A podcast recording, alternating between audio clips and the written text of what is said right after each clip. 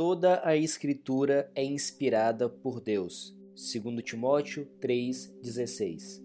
Bom dia, seja bem-vindo a este momento para meditar na palavra de Deus. Estamos continuando a estudar sobre a Bíblia Sagrada e hoje eu quero aprofundar os nossos conhecimentos sobre o processo de inspiração da palavra de Deus. A Bíblia afirma que a Bíblia é inspirada por Deus. Mas o que isso quer dizer? Existem algumas teorias no cristianismo sobre como Deus inspirou a sua palavra. A primeira delas é a teoria da intuição. As pessoas que creem nisto afirmam que a Bíblia é uma produção totalmente humana, ele é fruto da imaginação, da intuição da pessoa que escreveu aquela passagem, determinado texto bíblico. Os escritores eles agiram como artistas, como músicos, que no momento sublime eles foram inspirados a compor aquela obra. O fundamento dessa teoria nega o sobrenatural, isto é,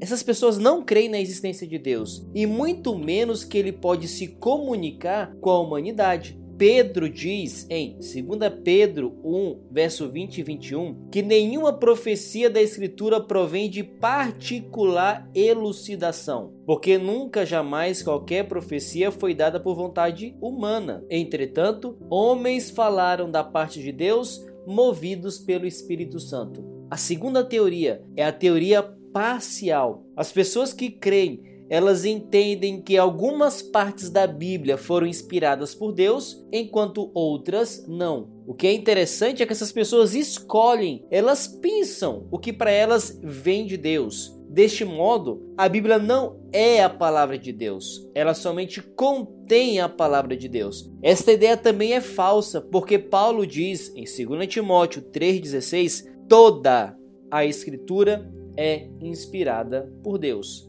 Uma terceira teoria é a teoria do ditado. Ela diz que todas as palavras que estão registradas na Bíblia são as próprias palavras de Deus. Ele escolheu e foi ditada por ele tudo aquilo que os autores bíblicos escreveram. Os reformadores protestantes criam desta maneira. Embora algumas palavras elas tenham vindo do próprio Deus, os dez mandamentos são um exemplo disso, percebe-se muito facilmente que nem todas as palavras vieram diretamente do próprio Deus, as palavras registradas. E isto é óbvio quando nós percebemos os diferentes estilos literários que nós temos na Escritura. Por exemplo, o Novo Testamento faz muitas citações do Antigo e em 99 casos há uma diferença daquilo que estava registrado no Antigo Testamento. As palavras de Jesus nos evangelhos são diferentes em alguns momentos umas das outras.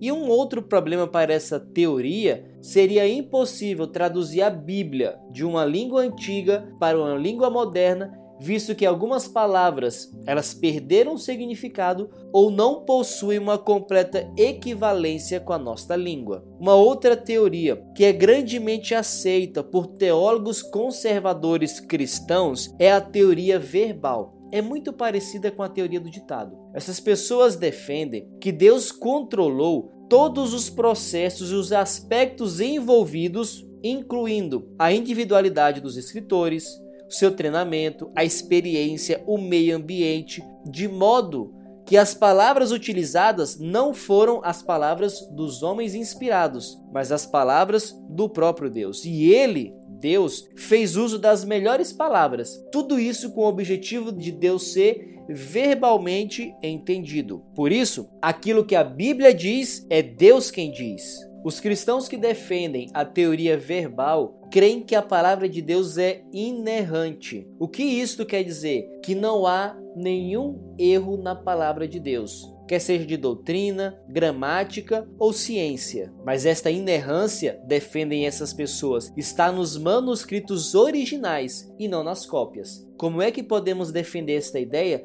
se não temos nenhum original da Bíblia Sagrada?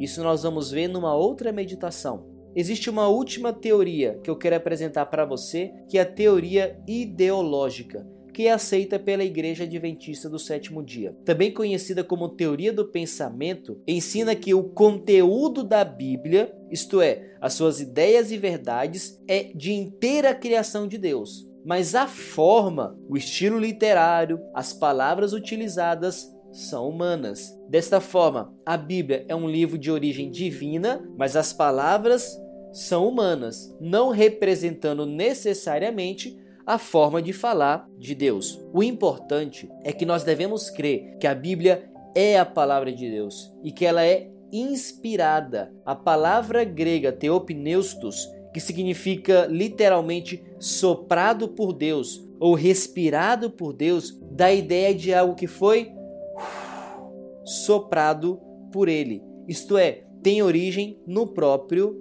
Deus. Podemos concluir que a inspiração tem três elementos. Primeiro, a fonte da inspiração é o Espírito Santo. O agente da inspiração foi o ser humano que Deus escolheu. O resultado da inspiração é uma proclamação falada ou escrita da verdade que Deus apresentou ao seu servo. Confie que a Bíblia é a palavra de Deus para mim e para você. Obrigado, Deus e Pai, porque o Senhor inspirou a tua palavra e nela nós temos a tua vontade para a nossa vida. Que a estudemos diariamente para fazermos a tua vontade. Oramos em nome de Jesus.